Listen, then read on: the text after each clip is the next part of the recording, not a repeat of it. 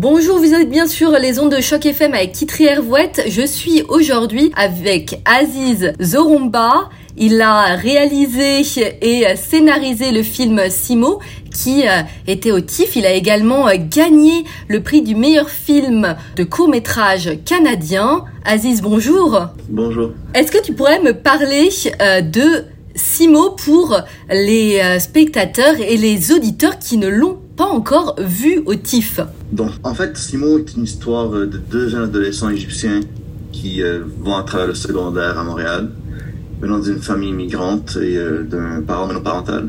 Ils vivent avec leur, leur papa. Et puis, euh, ouais, c'est une exploration de la rivalité entre frères, euh, des préjugés, du racisme un peu, mais c'est surtout une, une histoire euh, familiale. Et qu'est-ce qui t'a donné envie de d'écrire ce film et de le réaliser, Aziz?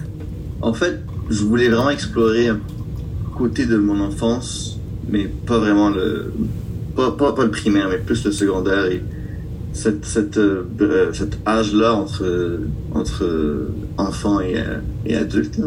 Quand tu es adolescent et puis tu penses que tu n'as pas une place dans le monde, et puis déjà à la base, on, on va tous à travers ça comme adolescent, mais également quand on est arabe, il faut aussi toucher sur, les, stéréotypes et, et le racisme qu'on va à travers au secondaire à cause de, la manière qu'on est vu, surtout les, les garçons arabes, donc les jokes de terroristes et tout ça.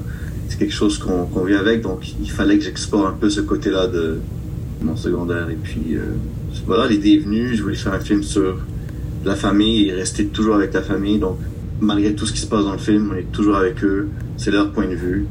Et euh, c'était aussi une célébration de la culture égyptienne en particulier. Et ouais, voilà, donc pour moi, c'était une manière de célébrer ma culture à travers une histoire qui est pas biographique, mais qui est très inspirée de mon, expérience personnelle. Et est-ce que tu peux me parler de ces deux acteurs fantastiques qui sont Simon et euh, Emad, qui sont joués par, alors j'espère ne pas écorcher leur nom, ils sont joués par Basel El Raïs et Seif El Raïs. El Raïs, Basel El Raïs et Saif El c'est deux frères ouais.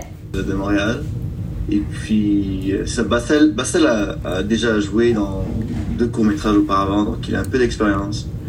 Et puis, quand j'ai écrit le scénario, je l'avais en tête. mon directeur photo me l'avait référé il y a trois ans. Donc, euh, quand j'ai écrit le scénario, j'ai vraiment pensé à lui. Par contre, quand c'était le temps de faire des auditions, et puis Bassel est rentré, il avait grandi, il était rendu six pieds. Il avait complètement changé, c'était une autre personne. Donc, pendant un moment, on n'était pas trop sûr, est-ce qu'il est trop vieux pour le film et tout ça. Donc, on a, j'ai pris pris une chance. J'ai dit, amène ton frère à l'audition, son grand frère. Et, puis, honnêtement, l'audition s'est pas très bien passé, mais, mais pour moi, c'était, la manière qu'ils interagissaient ensemble et se chicanaient.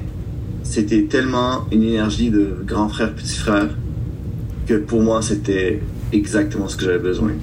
Ils étaient vraiment des personnages, donc avec le temps, on a, pris, on fait quelques répètes ensemble et puis je pense qu'on a créé une bonne relation. Maintenant, ils me considèrent comme leur grand frère. Donc, avec cette confiance-là, je pense que j'ai réussi à sortir de quoi intéressant dans le film. Je pense que eux, ils ont vraiment bien aimé. Oui, effectivement, moi, en voyant le film vendredi dernier euh, à la, à la première, je pense que c'était mondial, c'est ça? C'était la première mondiale, oui.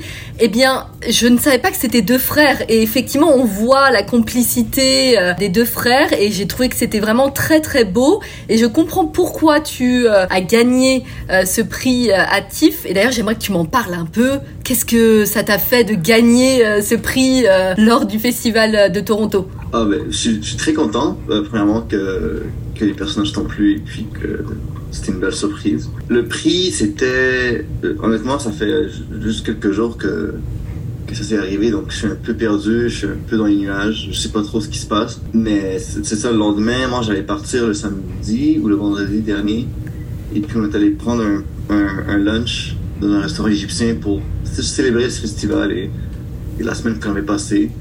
Et puis voilà, j'ai reçu un courriel qui, qui disait que j'avais gagné le, le, le meilleur film canadien. Et puis c'est ça, c'était très émotionnel. Euh, j'étais avec ma productrice Rosalie, on a pleuré ensemble. Et d'ailleurs, j'aimerais rebondir là-dessus. comment ça s'est passé avec ta productrice Rosalie? Parle-moi un peu de ce rapport réalisateur-producteur, parce que pour les auditeurs, ils sont peut-être pas trop au courant de comment ça se passe. Honnêtement, la relation réalisateur-producteur, c'est la relation la plus importante à établir. Pour moi, c'était une expérience extraordinaire. Rosalie est euh, attachée au projet depuis le début, début, début, donc depuis les premières versions de, du scénario. Elle était toujours là pour donner des notes, pour donner son avis. Et puis, la producteur, c'est important pour justement savoir euh, quand ça avait le temps de budgéter un film, si où qu'on met l'argent, si on met en, on met en valeur quelle scène, quelle scène. Et non, voilà, c'est juste que ce, ce, film était très ambitieux, des scénarios. Et puis moi, je m'attendais pas à pouvoir réaliser le film que je voulais parce que, comme je, comme je dis, c'était très ambitieux. Moi, je m'attendais à devoir enlever des scènes quand la réalité allait euh, arriver puis qu'on n'allait pas avoir assez euh, de budget pour faire le film que je voulais. Mais finalement, on a eu le budget qu'on voulait et euh, aucun problème sur le plateau et excellente énergie. Tout le monde sur l'équipe était content d'être là. Comme je vous dis, sur les films, il y a tellement de choses qui peuvent go wrong à n'importe quel moment.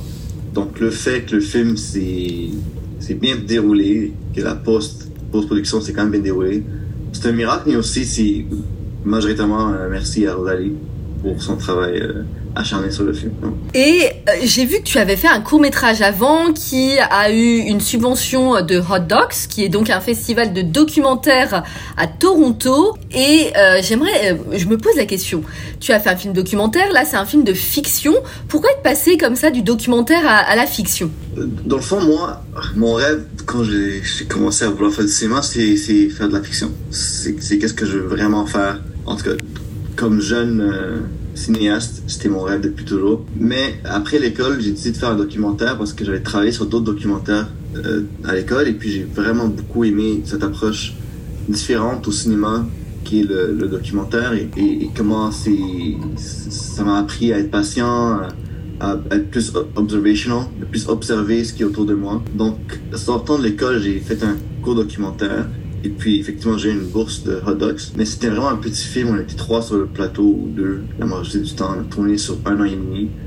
Et puis, de faire le, comme tu dis, le jump de documentaire à fiction avec un film beaucoup plus gros, c'était euh, c'était quelque chose. Hein. C'était vraiment, vraiment, vraiment une grosse expérience. J'ai beaucoup, beaucoup appris. Mais je pense que mon documentaire, il fit de, de la fiction et puis la fiction, il fit de documentaire. C'est deux mondes que, que j'explore un peu euh, en même temps où je, saute de un à l'autre. Et puis justement, mon, prochain film, c'est un, un co-documentaire encore euh, à propos de, mon père et son cheminement euh, des migrants et ses souvenirs en Égypte et tout ça.